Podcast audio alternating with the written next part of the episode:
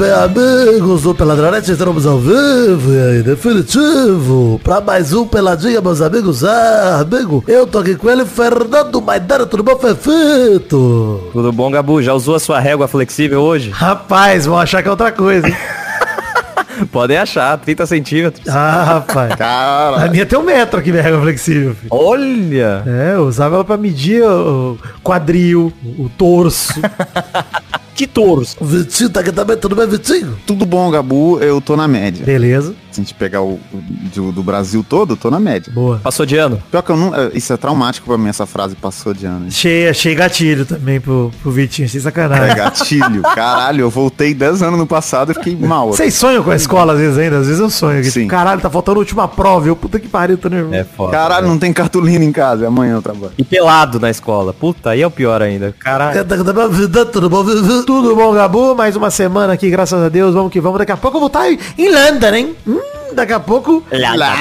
Vidani Laço, perguntei pra Aninha se eu podia ir, porque a gente tá revendo tá de laço inteiro. Inclusive, porque daqui a pouco tem gravação, hein? Em novembro é certeza que vai sair o programa, finalmente. Porra, eu nem lembro mais. Mas perguntei pra ela se eu podia ir de bigode pra Londres pra poder fazer o tour de Ted Laço lá. Ela falou que melhor não. Pô, mas ela não tem que decidir nada. Se você quiser, você vai. Mas eu sou um idiota, né? Eu sou um pau mandado, né? Ok, Eu também, eu tô falando aqui, o meu também. E é bom, hein? Então isso aí, vamos falar. É bom demais. Quem tá aqui, então vamos aí, vamos falar um pouquinho de futebolzinho, vambora? Até me enrolei todo. Vamos, vamos. Então vamos, meus amigos. Eu gosto que foi o Gabu que se enrolou e o Vidani que respondeu.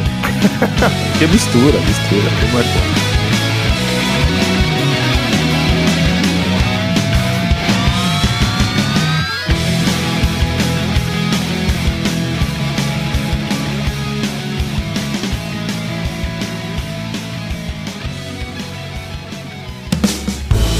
Gente, é o seguinte, em redes sociais do Peladinha tá aí no post peladranet.com.br, tem página de Facebook, Twitter, Instagram, grupos de Facebook e Telegram. Temos as redes sociais particulares no Príncipe Vidani, arroba Príncipe Vidani, arroba o Fernando Maidana ou Maidana LH no Instagram e no Twitter, e arroba Show do Vitinho. Vai lá, clica no link que tá no post para as redes sociais particulares pra vocês não perderem nada do que a gente produz. Inclusive, nesta semana estive no Fábrica de Filmes, hein? Grande episódio, o fofoqueiro fantasma. A gente fazendo aí, obviamente, com o Vidani, né? Que tem uma intimidade com a fofoca. Quatro roteiristas, E um fofoqueiro. quatro roteiri- roteiristões e um nenê.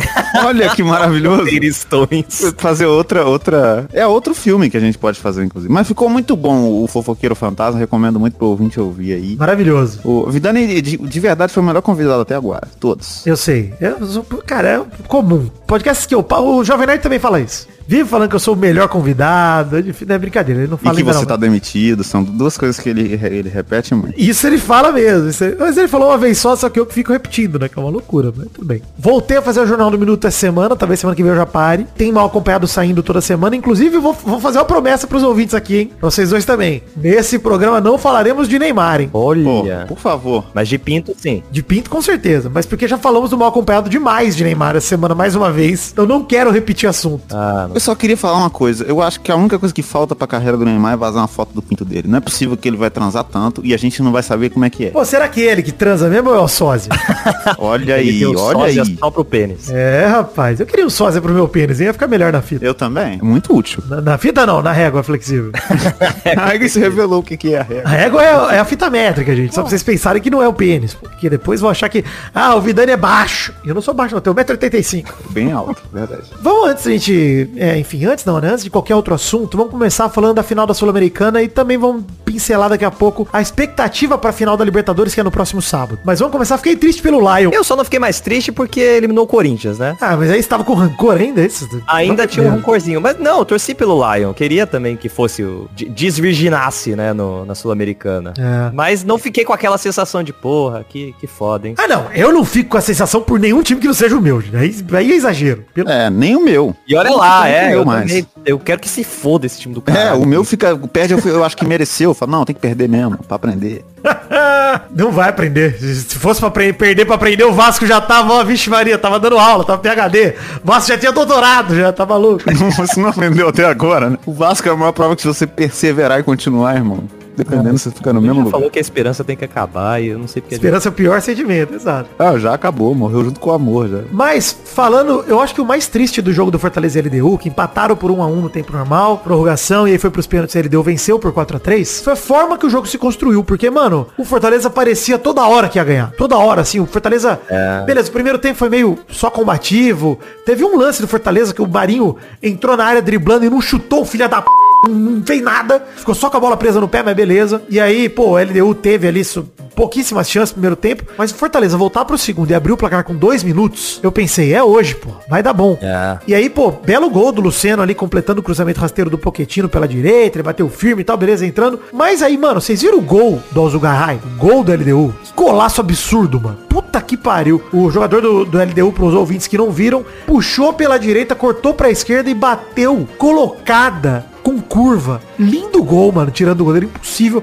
Assim, um golaço mesmo da final do Alçugaray. E, porra, vou dizer uma coisa, hein? Eu, eu me surpreendi até de ver que o Guerreiro tá na LDU, né? Tava lá jogando, Paulo Guerreiro, Ele existe ainda. centroavante. Tinha que aposentar, tá? Fraco demais o Guerreiro, pelo amor de Deus. Há muito tempo. Tinha... Nossa, Nossa, desde que foi pro Flamengo. Lembra quando ele foi pro Inter? Vocês lembram que isso não foi invenção? Não foi Master Liga, não? Foi... Caralho, é verdade, eu nem ele lembro que ele Inter, né? jogou no Inter, cara. Eu nem lembro. Não jogou, né? Ele tava lá. É, então, ele foi pro Inter, mas, tipo, ele, ele entrou poucos jogos também, né? Foi na época do Tipo, doping, né? É. O Lion teve novas chances no segundo tempo, teve chute cruzado do Pikachu, teve um lance ali que o Marinho cruzou uma falta e bateram o rasteiro e a bola quase entra o Alexander Domingues, que é o goleiro, que tem apelido de Dida, inclusive, hein, goleiro da LDU. olha que pecado. Ele pegou, fez dois milagres aí no chute do Pikachu e nesse chute aí também, que eu não lembro de quem foi, mas foi rasteirinho no canto depois da cobrança de falta. E o Dida, né, o Alexander Domingues, ele é especialista em cobrança de pênalti, né? Em defender, no caso, né? Não em cobrar, tipo o Rogério Senna. No caso dele, de defender, de fato, como o Dida, por isso o apelido. Ele até pegou um pênalti do Neymar no Brasil e Equador, que o juiz mandou voltar e o Neymar acabou fazendo. Mas é bom pegador de pênalti, o Alexander Domingues, que já é um veterano, ele tem 36 anos, o goleiro dele deu. Ah, não é muito fácil. Pe- pegar um pênalti do Neymar e um do porteiro do seu prédio é a mesma coisa. Não, hoje- não fala assim. No momento que ele pegou o pênalti do Neymar, o Neymar batia, era o melhor batedor que tinha. pô. Não fala isso que tem porteiros muito bom aí batendo pênalti. Verdade. E aí, cara, a prorrogação foi pouco movimentada, fomos às cobranças de pênaltis. Aí vem o drama do Fortaleza, que é o que eu falei, que é o mais triste do que é o resultado, é a forma como foi construído. Porque, mano, nos pênaltis, o primeiro pênalti o João Ricardo pegou. Fortaleza ficou cheio de esperança, abriu 2 a 1 A hora que a LDU fez 2 a 2 na terceira cobrança da LDU, o Silvio Romero foi lá e perdeu o pênalti, o Alexander Domingues defendeu. E aí todo mundo continuou acertando até o quinto, que teoricamente é o possível último pênalti, né? Depois do quinto são as alternadas. No quinto, o João Ricardo pega mais um, goleiro do Fortaleza. Aí era só fazer, mano. Só o Fortaleza fazer. Pedro Augusto bateu mal demais na mão do goleiro Alexander Domingues. E aí foram pro sexto pênalti. Ele deu fez. O Brites perdeu. O Alexander pegou mais um. Pegou o terceiro dele na cobrança. defesaça essa aí. Tá certo, foi a meia altura, mas, pô, defesaça. Ele foi buscar. Depois de ficar duas vezes na vantagem na cobrança de pênaltis, depois de ficar na vantagem no jogo também no tempo normal, o Fortaleza enfim tomou a virada e perdeu. Muito triste, cara. Muito drama. Fiquei triste. É frustrante, né? Eu imagino que seja frustrante Fortaleza. Pra mim foi divertido um pouco. Mas é, essa sensação de que tava na nossa mão duas vezes é foda, né? Tava na mão. É. É foda e a LDU é carrasco de time brasileiro. Né? Foda, né? Cara, e o grande problema pro futebol brasileiro desse ano é que é uma vaga menos da Libertadores, né? Então, assim, a vaga da Sul-Americana foi pro time do Equador e agora a gente até comentou no programa passado, lembra? O potencial de times brasileiros na Libertadores e tal, que do, primeiro ao décimo poderia classificar todos menos o sétimo. Agora estão abrindo vagas, né? Resta ver se a vaga do Fluminense vai ser garantida nesse sábado ou se ele vai ter que buscar a vaga também pelo Brasileirão, né? Cara, se o Fluminense perder é, é, essa liberta, vai ser foda, porque ele claramente tá apostando tudo na Libertadores. Deixou o É, não, brasileiro já de lado, mano. pro caralho o resto, é Ah, verdade. Perdeu pro Bahia ontem já, enfim. E o Cruzeiro Cara, conseguiu ganhar do Bahia, então assim.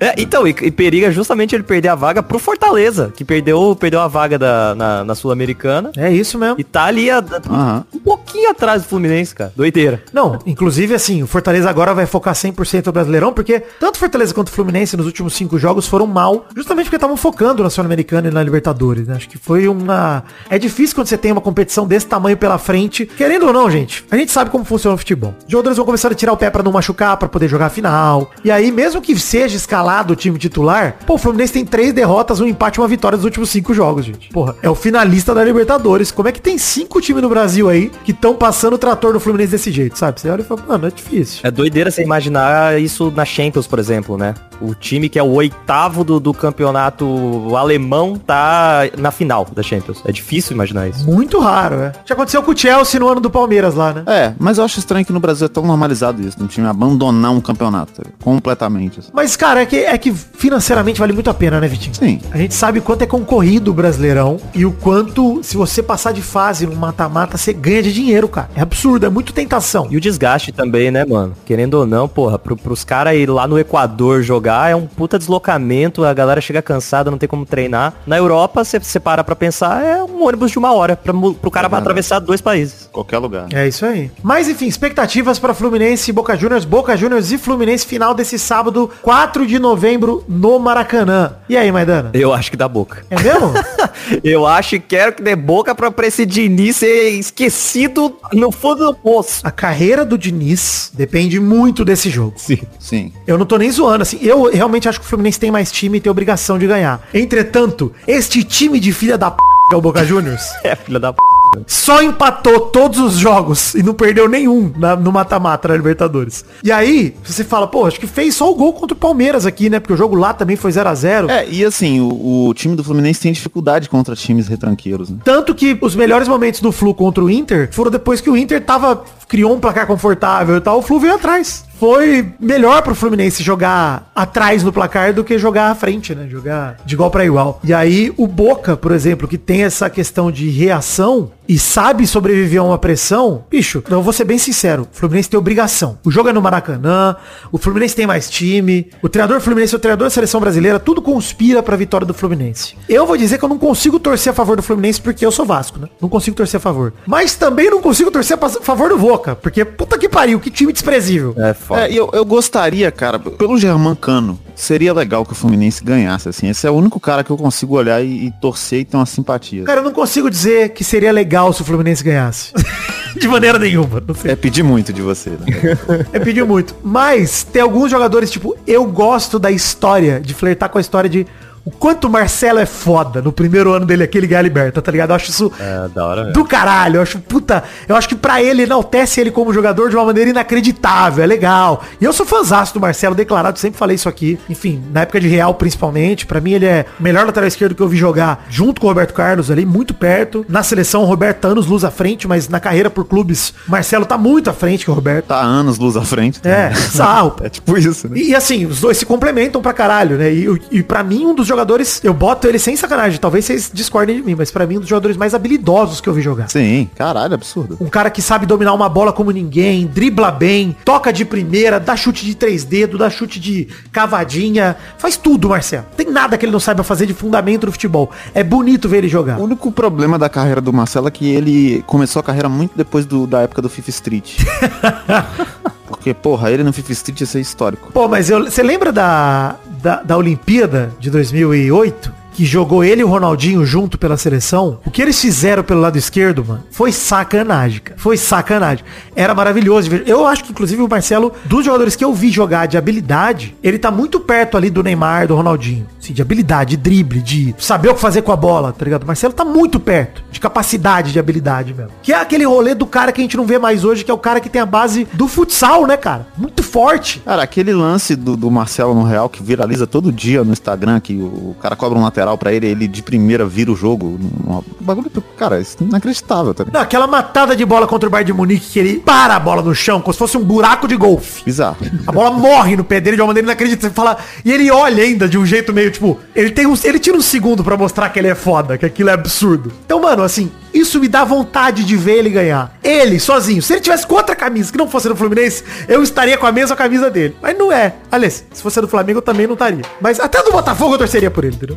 Mas, de qualquer forma, é um perde-perde pra mim. Ah, é. Mas como favorito, eu boto o Fluminense contrariando aí o Maidana. E você, Vitinho? Ah, eu acho que é o Fluminense também, assim. E eu, às vezes, eu, eu reflito muito sobre isso que eu vou falar aqui agora. Mas eu gosto quando acontece o que aconteceu na final da Champions passada, que é o melhor time ser o campeão. E no futebol a gente tem muito essa, esse lance, tipo, a Croácia lá ganhando do Brasil no finalzinho, que eu acho muito paia, tá ligado? Essa e coisa aí, por mais que eu. De É, por mais que eu cague igualmente pro Boca Juniors e pro Fluminense, eu reconheço que o Fluminense pelo menos joga futebol. E aí eu acho legal pro esporte o Fluminense ganhar. Cara, eu entendo o que você falou e concordo, Vitinho, que é meio que. Às vezes é bom concretizar a expectativa, né? Acho que o que aconteceu com o City, por exemplo, da forma como foi. Eu adoro o enredo da final da Champions esse ano, tá? O jogo foi meio merda, mas o enredo foi legal. De você ver um time que tem um pipoqueiro como De Bruyne, ele sai de campo pro time dele poder ganhar, é lindo, maravilhoso. Pô, ele tadinho, percebe cara. que ele não consegue contribuir pra uma vitória importante. Então ele deixa o lugar dele, finge uma lesão, entra outro e eles ganham. Isso é legal. Mas, pô, sem sacanagem, é, é da hora um time virgão da Europa, como foi o City, vencer daquele jeito, com 1 a 0 sofrido, com o Ederson fechando o gol. Porra. E assim, outro cara também que me dá vontade de torcer pelo Fluminense aí, eu tô com o Vitinho, talvez ele esteja mais. Fábio. Pô. Legal pra caralho se o Fábio ganhar. Pô, eu não vou nem falar aqui, né, irmão? É, vai ser legal. Foda pra caralho. Porque o Fábio, é, é, assim, teve só uma chance de ganhar a Libertadores na carreira dele, numa época que ele tava fazendo tudo certo e que não foi culpa dele, né, a derrota. É, hum, pois é, com os estudiantes, né? Pô, inclusive não vamos, não vamos nem falar disso aqui. Vamos deixar isso quieto, vamos deixar isso quieto. É, pô. Mas já que falamos, cria expectativa aí, vou estar em São Paulo nesse fim de semana, vou ver se eu arrumo com uma galerinha pra assistir esse jogo aí, porque com certeza vai ser um jogaço. E vamos pro fato bizarro da semana. Fato bizarro da semana. Nesse domingo, dia 29, o Boca Juniors emitiu um comunicado direcionado aos torcedores que virão ao Rio de Janeiro para a grande final da Taça Libertadores da América no próximo sábado, no Maracanã, dia 4 agora de novembro. O comunicado é o seguinte, Maidana, eu vou falar aqui em espanhol, você me corrige, beleza? Recomendações para los e las simpatizantes de Boca Juniors. Recomendações para os e as simpatizantes da Boca Miúda. Isso, corre em boca miúda. Los cantos y gestos racistas xenófobos constituyen un delito grave que conlleva penas de hasta 5 anos de prisão Olha. no escarcelable. Olha. Que quer dizer, cantos e gestos racistas ou xenofóbicos constituem um delito grave que leva a penas de até 5 anos de prisão sem fiança, inafiançáveis. É isso. Então eles meteram assim, ó. Evitar qualquer tipo de provocação ao povo brasileiro. Não vou traduzir isso, vocês vão entender. El, ah, esse aqui é o meu favorito, hein? Es consumo, el consumo de estupefacientes, estupefacientes es gravamente penado em Brasil. Ou seja, usa droga da cadeia também.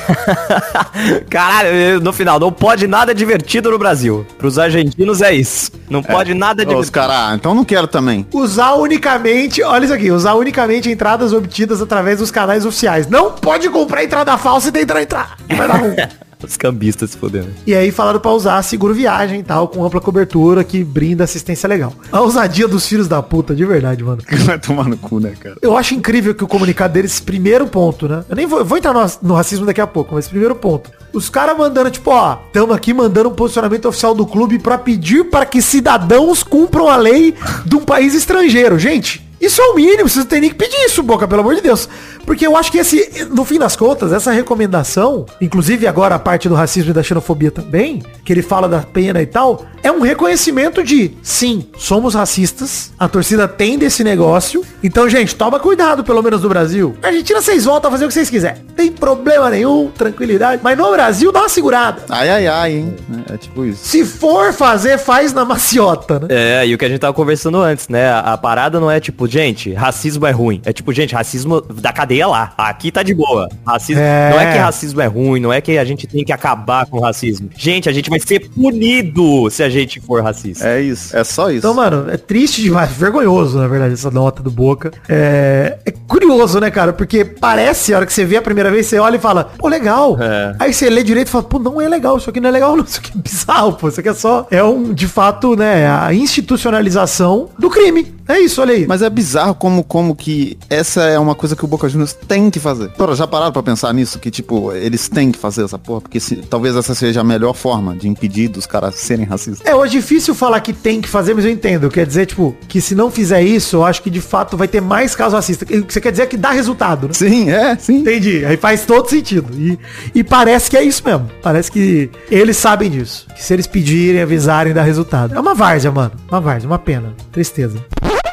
Olha só, isso aqui era pra ser uma viagem no tempo sobre o financiamento coletivo, mas antes eu quero falar um pouquinho sobre a rodada atual do Brasileirão, que foi uma loucura. Eu nem vou entrar muito profundamente sobre todos os jogos. Teve o frangaço do Bento no jogo contra o Corinthians, que aliás foi um erro geral do Atlético Paranaense, né? Desde o lateral até o Thiago Heleno chutando pra cima, o Bento envergando o corpo pra trás. Uma tragédia o gol do Yuri Alberto, mas vitória do Corinthians bem merecida. Teve a virada do Santos sobre o Flamengo, mas vou falar principalmente porque é impossível de ignorar o que o Hendrick fez, o milagre que o Palmeiras fez no Botafogo 3, Palmeiras 4 de ontem à noite. O que jogou o garoto Hendrick, primeiro eu vou focar no Hendrick, porque o que jogou o Hendrick no segundo tempo é pra convocar, hein, seu Fernando Diniz, pelo amor de Deus. O enredo do jogo era simples, né? Tava 3 a 0 o Botafogo no primeiro tempo irreconhecível do Palmeiras e o Botafogo jogando muita bola. Quando começa o segundo tempo, o Hendrick bota a bola embaixo do braço e resolve a partida. O primeiro gol foi um golaço inacreditável. A fila que ele fez é Puscas, tá? É absurdo. E aí, quando ele pega a bola de dentro da rede, ele segura, sai correndo, volta pro meio campo,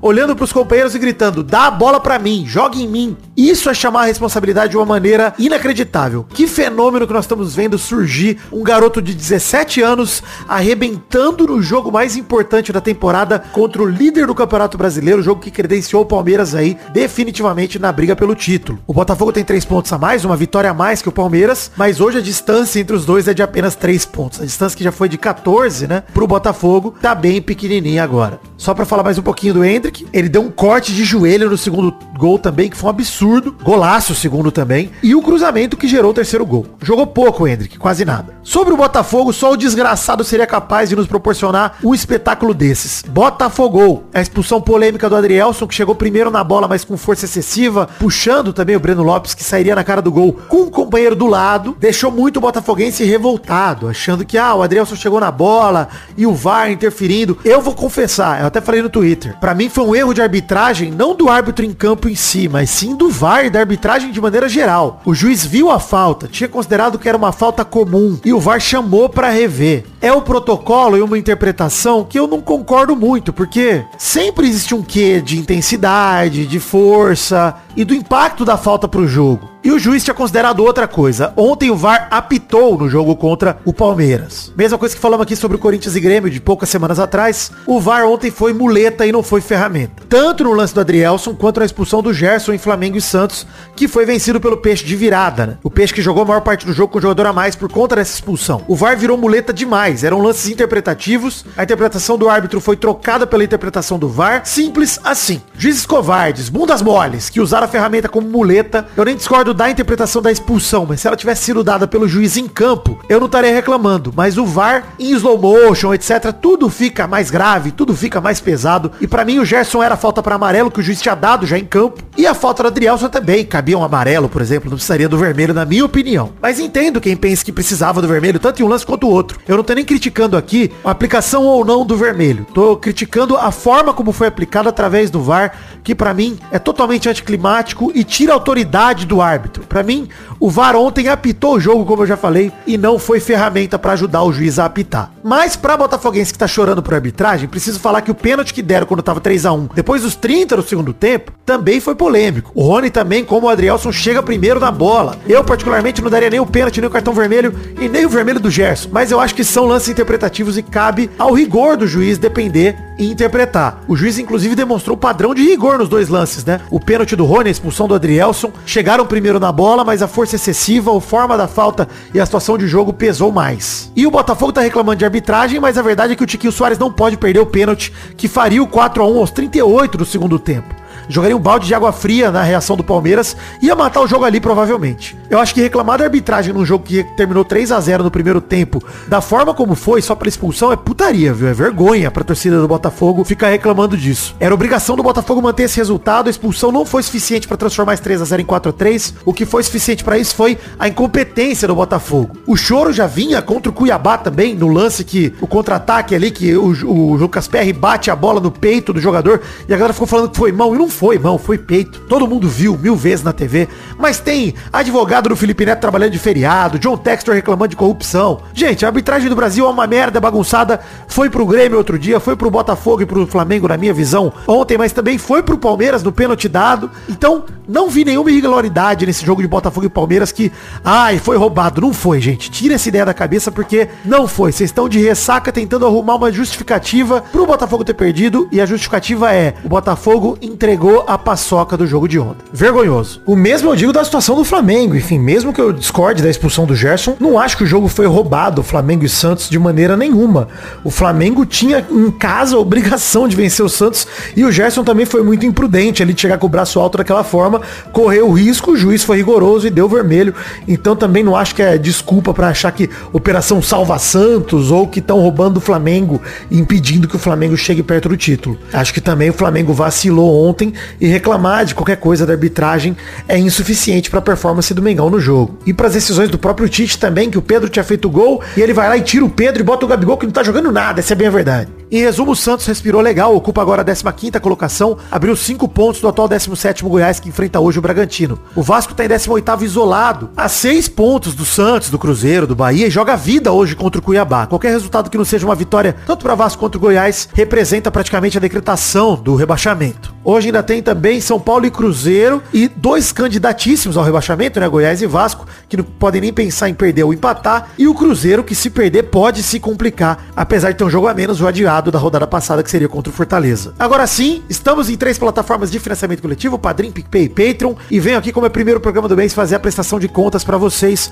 comparando o que a gente arrecadou mês passado de outubro com o mês anterior, que tinha sido setembro. A boa notícia é que subimos R$ 76,46, agora temos R$ 1.926,07 arrecadados. Não batemos a última meta do financiamento coletivo, não tem intervalo extra, mas voltamos a ficar a menos de 100 reais dessa meta. Então conto com a sua colaboração. A má notícia é que caímos um colaborador. Éramos 213, agora somos 212. Peço que você volte a colaborar com o seu um real. Até o trem buzinou aqui para você colaborar com o seu um realzinho para nos ajudar a crescer cada vez mais em número de colaboradores, que aí fica mais leve para todo mundo. Obrigado a todo mundo que colaborou em outubro. Continue colaborando em novembro, por favor. Valeu por acreditarem no sonho da minha vida, que é o podcast Peladranet. Valeu!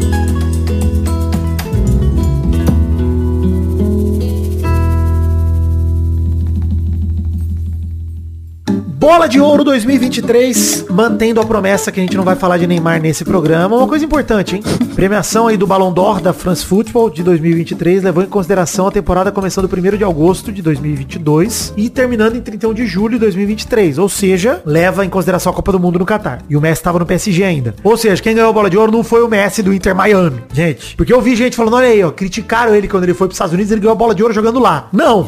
Aí para, né? Ele ganhou a Bola de Ouro jogando na França. E, e, na verdade nem contam tanto essa temporada. Ele ganhou porque ele fez, sei lá, 30 mil gols numa Copa do Mundo e ganhou a Copa do Mundo. É isso. O Messi já ganhou várias bolas de ouro que eu discordo. Essa, indiscutível. Não, era, era dele, não tinha como. O cara ganhou a Copa do Mundo com a Argentina, depois a Argentina perder pra Arábia Saudita no primeiro jogo e ele falar, ok, vou ter que fazer tudo sozinho. É isso, Brasil. E aí, o Lautaro daquele jeito, aquela barriga de véia que ele tava. Porra. E o Messi carregando nas costas. O, o que o Lautaro tentou evitar essa, essa, essa bola de ouro pro Messi é brincadeira. Pois é.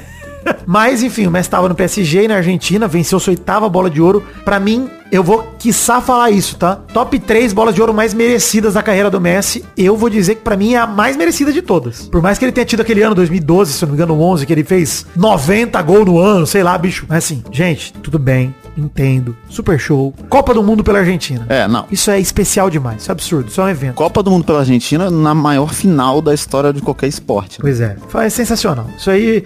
E assim, gostei do top 3, hein? Aliás, vamos falar o top 10 aqui. O top 3 é Messi, Haaland e Mbappé nessa ordem. Bom. Bom, certinho. Legal, merecido. Temporada do Haaland foi uma temporada de bola de ouro. Se fosse o Messi e a Copa do Mundo, tinha ganhado, pô. E eu vi muito argumento é, estranho de que, na verdade, quem jogou melhor na Copa foi o Mbappé, e que o Mbappé Oi? deveria ter ganhado se fosse só contar a Copa, né? Maluquice. Eu vi muita gente falando isso. Me passa todos os CPFs que eu vou processar cada um. Pode falar. Apesar do Mbappé ter jogado pra caralho na Copa, ele não carregou a França, né? Ele perdeu, gente. Na Porra. fase de grupos ele, ele, ele jogou mal, ele não foi o principal principal jogador da França em todos os momentos. É que ele pagou pra caralho e aí chegou na final, o cara fez três. Todos os méritos ao Mbappé. Vamos lembrar que a França jogou a Copa desfalcada do Pogba, desfalcada numa galera. Assim, a França tomou uns desfalques no começo e ainda assim pra final da forma que foi. Muito mérito da França e em concorrência também do Mbappé. Não tô tirando, eu acho que ele tá merecidamente no top 3. Merecido demais. Sim. Porque o PSG fez uma campanha de merda. Então ele e o Messi estão aí pelas seleções. E é pronto. É isso. Esse top 3 aí, pra mim, é um que eu não contesto nada. Tipo, dos Tá últimos anos certinho, sempre cara, teve é alguma isso. coisa que a gente falava, ah, nada a ver, podia ter outro. Não, a temporada desse foi bom. Caralho, o que ele tem que fazer pra aparecer no top 3? Eu me arrisco a dizer que o top 4 eu não questiono também. O De Bruyne em quarto eu também acho merecido. Perfeitamente. É, isso. Jogou muito a temporada passada. O quinto e o sexto eu trocaria de posição. Inverteria também. O quinto é o Rodri, o sexto é o Vini Júnior. O Rodri que é do City da Espanha, o Vini do Real Madrid do Brasil. Eu trocaria o Vini Júnior, acho que ele foi melhor que o Rodri na temporada. Acho que foi uma temporada sensacional do Vini Júnior. Muito, cara. E eu cara, também não acho que... seria loucura colocar o Vini em quarto e o De Bruyne em quinto. Também Eu não acho acho, que não. Não, loucura. não é loucura, não é loucura, mas eu acho que assim, o De Bruyne merece estar em quarto, entendeu?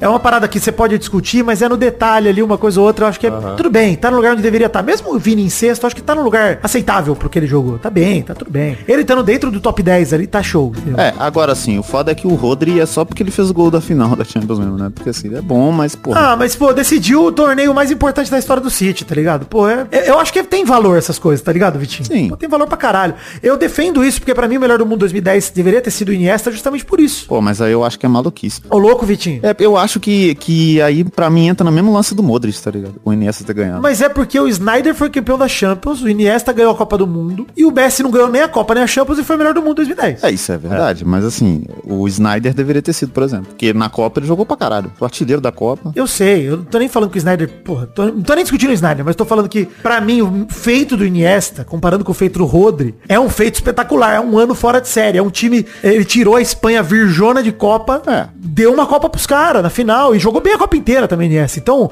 e fez um puta ano pelo Barça também naquele ano. É, o que eu quero dizer é, não é loucura o Messi ter ganhado 2010, não é loucura o Iniesta poder ganhar em 2010, nem o Snyder, que quando os três estaria candidatíssimo. Agora, pra mim, o Rodri tá nessa posição dentro do top 10 tão alto, também acho merecidíssimo. Porra, um jogador jovem fez uma puta champions pelo City e decidiu a final por um time virjaço, que só tem pipoqueiro que ninguém queria decidir. Nem o Haaland, nem o De Bruyne, inclusive. Mérito total do Rodri. Aí em sétimo ficou o Julian Álvares, que também pela Copa do Mundo, né? Ele é jogador do City, mas ele era reserva até a temporada passada e tal. O Osimhen do Napoli ficou em oitavo, surpresa pra mim. Fiquei feliz pela posição do Osimhen. Pô, muito foda. Reconhecimento da hora. Merecido, tá? Jogou muito. E o time dos caras postando vídeo sacaneando ele, hein, cara, na rede social. Porra, vai tomar Sacanagem, no cu, né, cara? mano? Vai tomar no Puta cu, que cara. Olha, Osimhen, vem pro Vasco amanhã. Pode vir, que você será bem-vindo. Não tá, mas vai tirar, vai tirar o, o Verrete? Jamais. Não, mas, porra, o Verret tá expulso, por exemplo. Agora domingo o Osimhen ia jogar. É verdade. Quinta agora. Pra compor o banco, é verdade. O Bernardo Silva ficou em nono, City e Portugal, o Luca Modric em décimo, Real Madrid e Croácia. O Modric muito pela Copa também, né, cara? Croácia chegou na semifinal, perdeu pra Argentina e eliminou o Brasil. Ah, é, sim. Porque a temporada boa do Modric é a anterior, né? A melhor, é. Mas essa, essa ainda foi boa. É, não, a temporada de clube. Tipo, ele só. No Real ele foi só ok, é. Ele não- Ah, mas não- o Modric, ele é um nome de segurança, né, cara? Eu entendo que não, não foi nada de extraordinária essa temporada dele, como foi a anterior. Praticamente todas as jogadas nasciam no pé dele, né? É. Mas ele sempre é esse cara, velho. É- era tipo o Casimiro também, sabe? Um- Uns caras assim, que você olha e fala, porra, esse cara é, é, um- é o máximo do que pode ser alguém na posição dele. Eu acho que a gente tem que enaltecer a Copa do Mundo, cara, porque tá pra um país pela Croácia e chegar duas semifinais seguidas, uma delas agora já com uma geração mais envelhecida, pô, eu acho o mérito do caralho do Modric, que é o capitão e craque dessa seleção. Absurdo. É, e assim, por exemplo, o jogo contra o Brasil na Copa, o Modric colocou o Casimiro no bolso dele. É. O jogo inteiro. Arrepiou. Ofensivo e defensivamente, tá ligado? Arrepiou. Então, assim, Modric pra mim, ele é mais do que. É óbvio, ele é um nome também carimbado, fácil de votar, isso facilita pra ele. Sim. Mas eu acho merecidíssimo ele estar no top 10, tá? Sim. E é interessante ver o top 10, né? Cinco do Manchester City, dois do Real Madrid, dois do PSG e um do Napoli. Domínio do City aí, como tinha que ser mesmo, porque times do Guardiola tem esse detalhe, né? Todo mundo se melhora. Então, o- não é só um craque no time carregando o time nas costas. Tem quatro, cinco ali que merece. Real Madrid tem os dois, o, o melhor atacante da temporada passada e o Luka Modric. Benzema nem no top 10, inclusive, né? Que era o atual Ballon d'Or. PSG tem dois, que por, não por acaso são os dois das seleções, né? Argentina e França, Messi e Mbappé. E o Osimhen aí, que foi a grande surpresa pra mim da lista, porque não esperava que ele tivesse a mídia suficiente suficiente pra ser votado numa... Querendo, ou não, a gente admita ou não, o Ballon d'Or não é uma eleição popular, né? É uma eleição de mídia. Sim, é. Então o cara tem que ter mídia pra poder aparecer na votação. Tanto que, que, assim, por exemplo, vamos supor que o PSG caia nas oitavas da Champions esse ano e o Mbappé ganha só o francesão, mais nada. Ele vai estar no top 3 ano que vem. É. E você vê a diferença de ganhar e ser vice, cara? A Inter finalista da Champions teve só o Lautaro em vigésimo. Que foi muito mal na Copa, achei até vigésimo muito pro Lautaro. Mó pra caralho. O Lautaro tá na frente do Verrete nessa lista aí, nessa Puta que pariu. Do top 10, dois são argentinos campeões do mundo aí. O Vini Júnior é o único brasileiro no top 30. Louco, uma pena ver mais uma vez um Ballon d'Or sem brasileiro, mano. Porra, isso é bizarro. Isso é bizarro. Apesar que eu achar que o Ederson merecia, hein? Tá no top 30 aí. Pois é. Merecia demais. Sim, sim, com certeza. Principalmente pela final da Champions. Pois é. Ele ficou em segundo lá no de goleiro, mas daqui a pouco a gente chega lá. O Neymar tava no top 30 da última. Não vou falar do Neymar. Ah, é, desculpa. Eu- eu- é porque me bateu. É difícil não falar dele, cara. É muito difícil. Você acha difícil mesmo? Porra, um abraço pra Bruna Marquezine. O que eu acho engraçado é que, de novo, né, essas eleições são meio confusas, porque o Onaná, por exemplo, o goleiro da Inter de Milão, tá no top 30. Mas o Onaná ficou atrás do Ederson na disputa de goleiro, bem atrás, na verdade, na disputa do troféu Yashin. Ué. Então, assim, ele é melhor jogador, mas é pior goleiro. Ele jogou onde? Na ponta esquerda, porra. Mas, enfim. pra mim, a votação deveria ser uma só e eles extraem o Yashin da, da votação do Bola de Ouro, pô. É foda, mas é isso. É, e as votações não se conversam, né? Os caras não, não olham quem que outros- os outros estão votando. É isso. Enfim, bola de ouro feminino, vamos falar aqui, só citar, porque nenhum de nós aqui acompanha de fato o futebol feminino, mas a gente viu a Copa Feminina recentemente, né? Então dá pra comentar. Sim. Porque tem duas campeãs do mundo no top 3. A Aitana Bonmati, do Barcelona e da Espanha, é a melhor jogadora do mundo atualmente. Sam Kerr, da Austrália e do Chelsea, foi a segunda. E a Salma Paraguayo, do Barcelona e da Espanha, ficou em terceiro lugar. Então, olha aí, duas do Barça, duas da Espanha. Para Muito por conta da Copa que ela fez. Né? As duas, né? Sim. A Paraguayo foi a que fez o gol na final, inclusive, né? Fez o gol do título. Jogou muito na final. Jogou muito. Pelo que eu vi na Copa do Mundo também, muito merecido. Eu, eu tô muito, inclusive, feliz, porque essa semana saiu que o, o Luiz Rubiales, que é o ex-presidente da Federação Espanhola, foi suspenso por três anos pela FIFA, né? Foi banido pelo beijo na Jenny Hermoso. E aí, cara, ótimo, acho pouco. Tinha que dar cadeia esse bagulho, além de punição da FIFA, mas já é um começo, já é um passo. Então, fico feliz, triste por ter que trazer esse assunto de novo, mas como teve atualização, vale a pena dizer que estamos felizes pela punição do filho da puta do Rubiales e enaltecer a Bom Mate aí, campeã do mundo, melhor jogadora do mundo desse ano. Deixou pra trás a conterrânea, né, Alexia Putellas, que era a atual melhor do mundo, que ficou machucada a temporada quase toda e jogou a Copa saindo do banco também. Entrou no final do, da Copa, né, no final do final da Copa. Então, é isso. Sobre os clubes do ano, é, é, eles pegam os que tem mais indicação, né, no top 30. E aí montam o time do ano. Não é tipo o clube do ano FIFA Best Eleven lá que nem tem, né? É tipo, qual que foi o melhor time nesse ano pelos indicados pro The Best? E o Manchester City ficou em primeiro pra surpresa de ninguém, com sete indicados. Bernardo Silva, Rodri, Haaland, De Bruyne, Julian Álvares, que estão no top 10, Rubem Dias e o Gundogan, né? E agora foi pro Barça, mas estava no City até o, título, foi o capitão do título da Champions League. Então, pô, ótimo, né? Ótima lista aí do City. De fato, esses sete aí merecem muito top 30, cara. Pra caralho. Sim, o Rubem Dias e o Gundogan, puta que pariu, cara. Também dois jogadoraços. É bizarro como que o- os jogadores mudam depois de passar pelo Guardiola, né? O Gundogan não era nada demais, assim. Ah, ele sempre foi bom no Borussia, viu, mano? Sempre foi bom. ele sempre virou um foi bom. bagulho. Ah, eu sempre achei ele bom, cara. Sempre Ah, achei ele mano. Mas assim, ele virou, ele era o principal jogador do City em vários momentos na temporada passada. Não, é claro que Principal, ele não. aprimorou muito. É claro que ele aprimorou, mas ele já Pô, era o- bom. Ele o- refinou. O Guardiola refinou. O jeito que o Cancelo joga hoje em dia, puta que pariu, mano. Sim. Tem condição, cara. No futebol feminino, o Barcelona ficou com seis indicações, ganhou também o Women's Club of the Year, com a Assisat Oshoala, da Nigéria, Mapi Leon, Patrícia Guidiarro, Salma Paruelho e Aitana Bonmati, da Espanha, e a Fridolina Rolfo, da Suécia, foram as indicadas aí e que deram ao Barcelona o título de Clube do Ano do futebol feminino. Troféu Copa. Vamos lá, troféu que importa bastante, jogadores, melhor jogador abaixo de 21 anos da temporada, só masculino tem o troféu Copa, né? O campeão, pra surpresa de ninguém, que inclusive agora está concorrendo já a bola de ouro normal, com certeza, Jude Bellingham, né? Astro aí do Borussia Dortmund na temporada passada e da Inglaterra. Caralho, cara. Esse moleque. É assim, é bizarro como é que a gente fica nesse negócio de, ai não, porque acabou Cristiano e Messi, né? E pelo menos no futebol competitivo. Cara, não vamos sentir tanta falta assim não, eu acho. hein? Esse maluco aí só não machucar, puta que pariu. Falta a gente vai sentir porque os números que eles conseguiam e tal, duvido que vai ser costume pra todo mundo conseguir, tá ligado? Mas o Bellingham tá fazendo algo assustador no Real Madrid, na primeira temporada dele. E já fez algo espetacular no Borussia também. E pela sua- seleção inglesa também vem jogando pra caralho. Cara, ele corre o risco de fazer a seleção da Inglaterra ter chance de ganhar alguma coisa. O top 10 do Copa Trophy tem o Musiala, do Bayern de Munique, em segundo, merecido também, e o Pedro em terceiro do Barcelona da Espanha. Então acho que o top 3 tá muito bem representado, tá? É, eu não sei, o Pedro me, me incomoda. O quarto é o Camavinga, que poderia estar no lugar do Pedro, na minha opinião, com tranquilidade. Sim. O Gavi tá em quinto, o Xavi Simons tá em sexto, o Baldé, lateral do Barça, tá em sétimo. Antônio Silva, zagueiro do Benfica, tá em oitavo. E em nono ficaram dois empatados. O Roylund, que era do Atalanta, agora tá no Manchester United. E o Eliwai, que é atacante que era do Montpellier e hoje tá no Lens também, então da França. Jogando Champions aí e tudo mais. Acho uma boa lista de 10 nomes de jovens pra gente observar, sendo que dois aí pra mim já são absolutamente realidade. O Bellingham e o Musiala já são absurdas as realidades que eles representam. Então, legal pra caramba. Jogadores tudo abaixo de 21 aí, que ainda tem muito, muita lenha pra queimar. Pô, o Bellingham tem 20 anos, mano. Ele é mais novo que o Rodrigo e que o Vinícius Júnior. Isso é bizarro. Isso é muito bizarro de pensar. Mais novo que os dois juntos, nossa, cara. E é também, né? Juntos. Não, aí, caralho. Você somar a idade dos dois, né? Faz sentido. Ele é mais novo.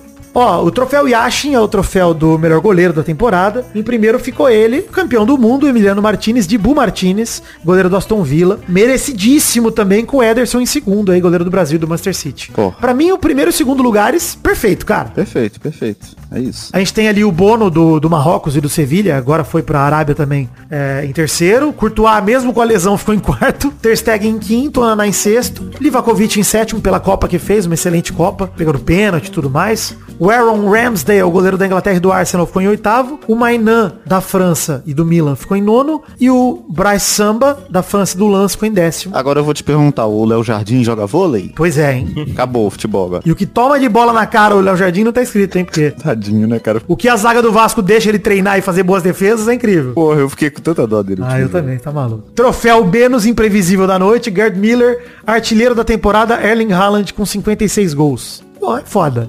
Isso aí nem votação, né, gente? Mas tem que, porra, enaltecer. Inclusive, eu tô gostando muito da temporada atual do Haaland. Vocês viram que a galera falou que ele tá em má fase? É, aí, pô, tá mal, Rafa. Obviamente, ele vem desses 56 gols, né, na temporada passada. E você fala, caralho, porra, como que é a temporada ruim do Haaland? Ah, até agora são 15 go- jogos e 13 gols pelo City. Tá abaixo, a temporada abaixo. Uma temporada abaixo, quase um gol por jogo, uma temporada abaixo. Acho que o Haaland tá em crise e três assistências, tá? São 13 gols e três assistências. E a realidade é, só abaixou um pouquinho porque o City tá produzindo um pouquinho menos. O time teve mudança, tá? É, um, é só um momento de adaptação ali. E assim, foi a gente comentar também que ele tá produzindo menos. É, ele ouve. Que ele pegou o clássico contra o Manchester United e meteu a sacola dele. É, a zica reversa. A zica reversa. O Richards deve ter mostrado pra ele o programa. Eles jogaram junto, né? É foda, bicho. Muito foda a temporada do Haaland, merece demais. Pra mim, ele é meu candidato, óbvio, né? A, con- a conquistar todos os troféus, todos os anos, porque ele é um fenômeno, cara. Então, vamos acompanhar o Haaland de perto. Espero que o City piore pra ele ter que mostrar cada vez mais futebol sozinho e depender cada vez menos do De Bruyne. Eu queria muito que o Mbappé fosse logo pra um time grande e que não fosse o Real Madrid pra gente ter essa disputa dos três, né? Haaland, é, Mbappé e Bellingham. Seria legal. Porque no PSG não vai dar, né? Então,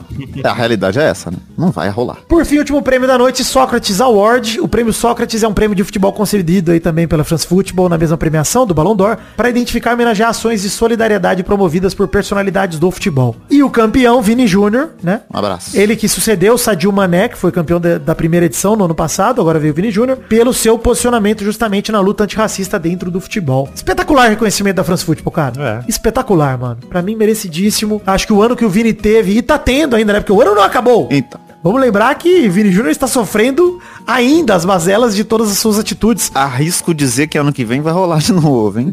Porra, esse bingo aí. Eu acho que é uma aposta, esse é um investimento de baixíssimo risco, Vitor. Nossa, se tiver lá É no, praticamente no, um- uma poupança que você tá fazendo. no Sporting Bet, vai estar pagando quanto? 1.03. É, não vale. Mas falando nisso, inclusive, já vou puxar as cartinhas aqui, já que a gente puxou do, do Vini Júnior. Ô, Vitor, correio! Olha aí. Cartinhas bonitinhas da Batatinha, enviadas para podcast.peladranet.com.br. O Vitor Correio, o Lídio Júnior, mandou uma cartinha com o título Racistas não querem ser expostos como o que são. Ele mandou pra gente uma matéria que ele viu de um jornal de Valência, reclamando da premiação do Vini Júnior no Prêmio Sócrates. Não sei se vocês chegaram a ver, a matéria eu mandei aqui no Discord também, que eles mandaram assim, fartos do Pinóquio, né? O jornal espanhol Super Deporte de Valência, chamando ele de mentiroso, né? Mu- Muito fartos do Pinóquio. Caralho, cara. Show de Vinícius e suas mentiras continuam prejudicando injustamente a imagem do Valência e de todos os seus torcedores. E por aí vai, e quem tiver curiosidade, leia, procura a matéria. É de ter vontade de vomitar. É só isso. Aqui vamos voltar à cartinha do Ilídio. Isso só me escancara qualquer preconceituoso não quer aprender a ser melhor. Buscam sempre colocar a culpa na vítima e diminuir sua imagem para recuperar a própria. Banir três torcedores enquanto se escutava da turba da torcida com ofensas racistas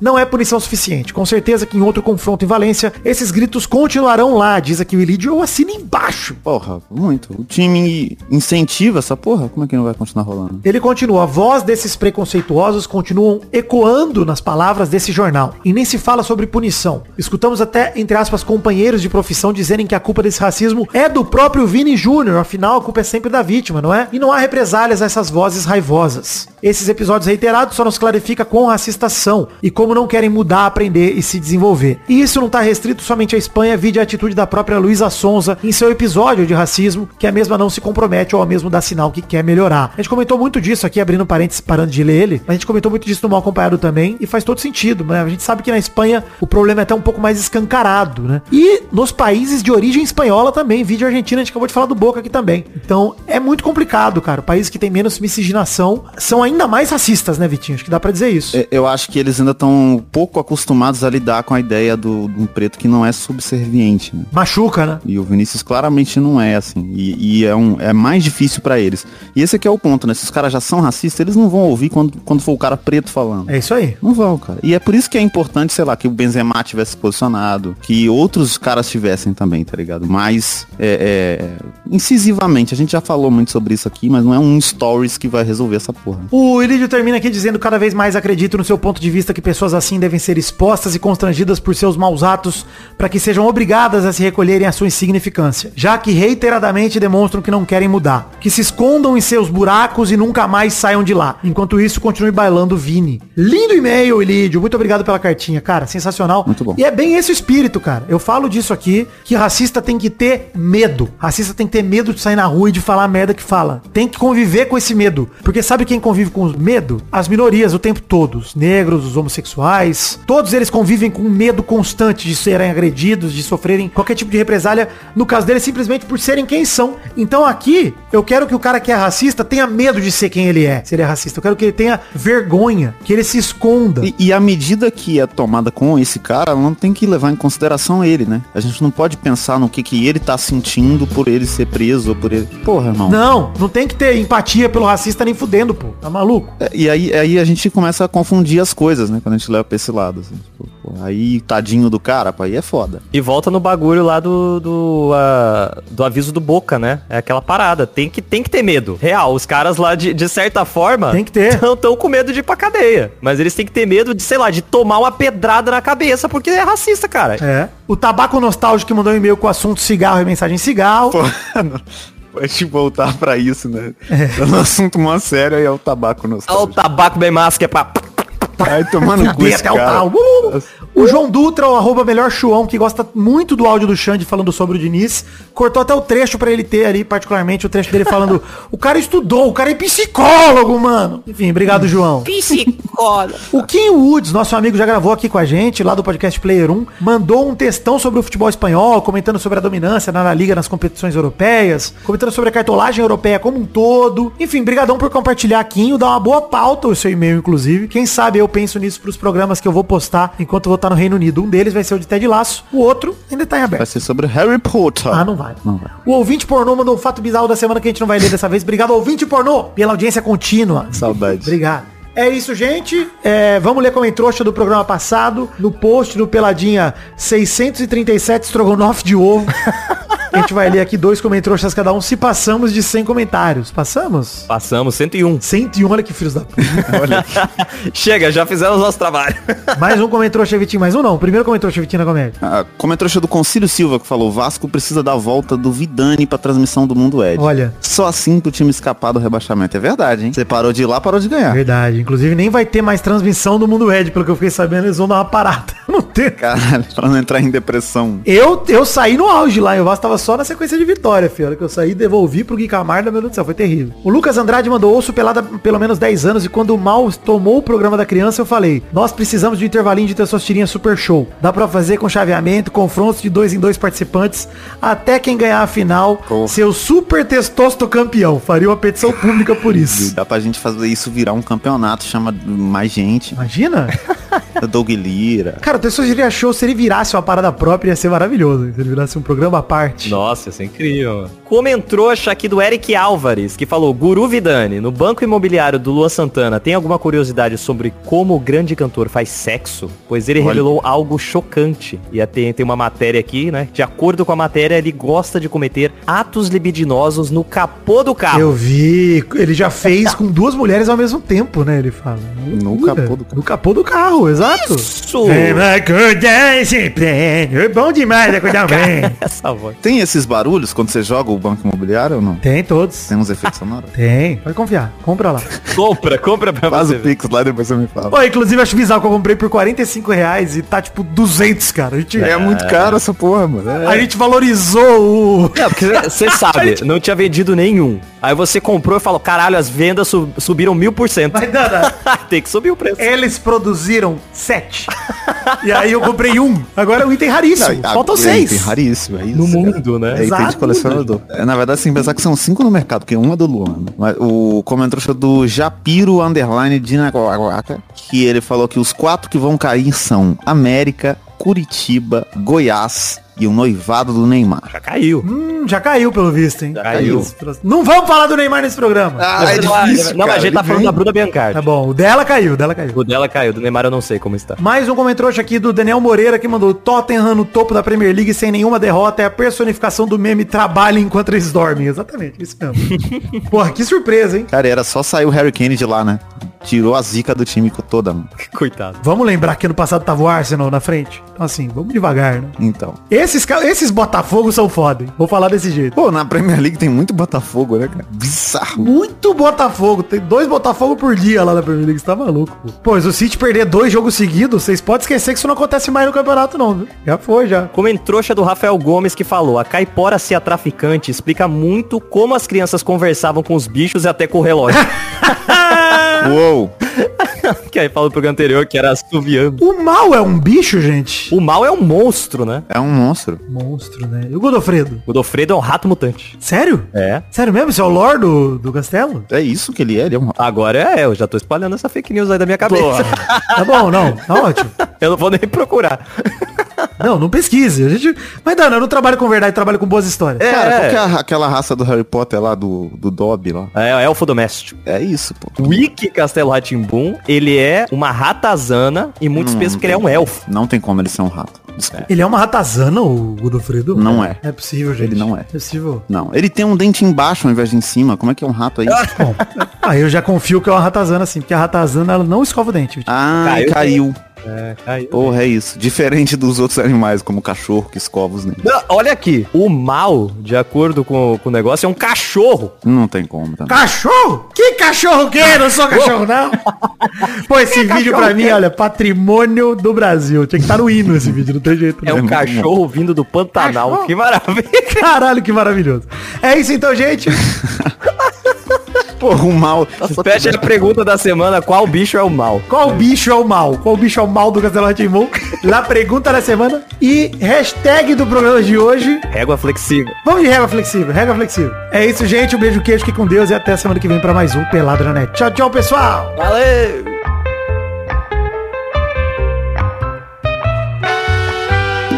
Régua flexível. É, e aí fica aí Estamos o, entrando no né, programa, então... essa curiosidade. Entrou a régua flexível no programa. A gente fez a hashtag antes de começar a clicar no REC aqui hoje. Foi foda. Muito bem. Nossos colaboradores.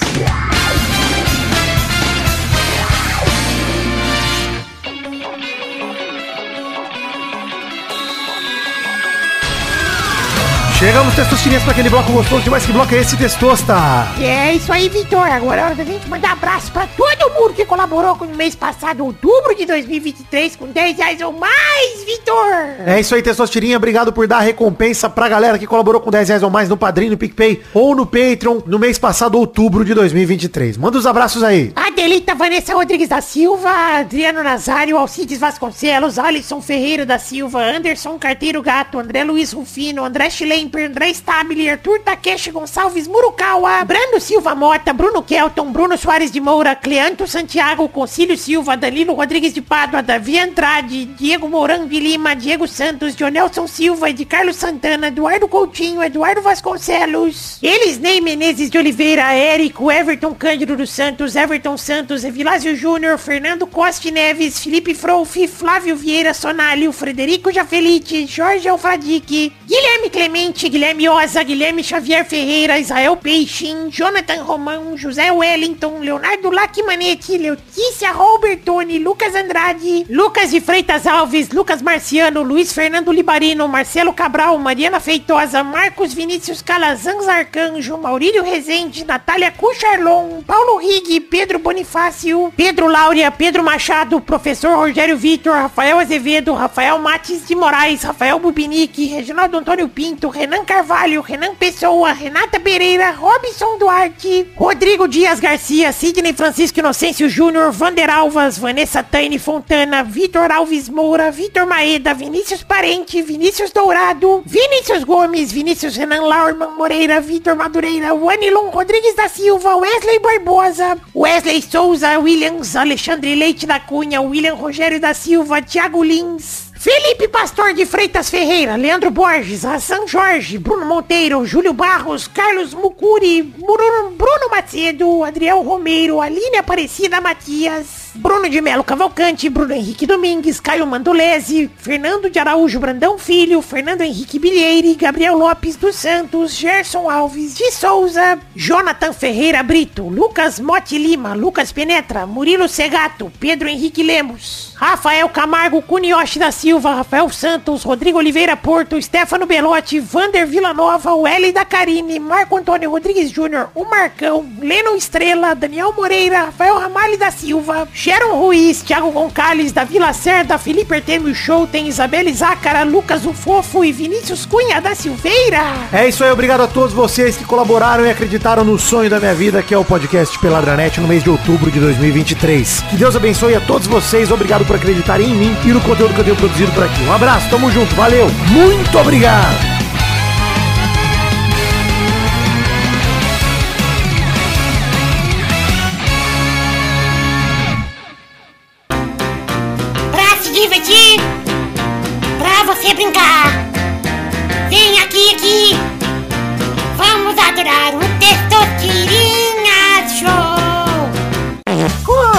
Começou, galera, mais um Testosterinha Show, Brasil. Uou, e aí, turma, beleza? Alegria. Alegria, alegria. Vamos definir aqui a ordem do programa de hoje. O primeiro a jogar é o Maidana. Ah, que maravilha. O segundo é o Vidani. Ah, que delícia. O terceiro é o Vitinho da Comédia. Hum, que gostoso. Vamos então para a primeira categoria, rodando a roleta.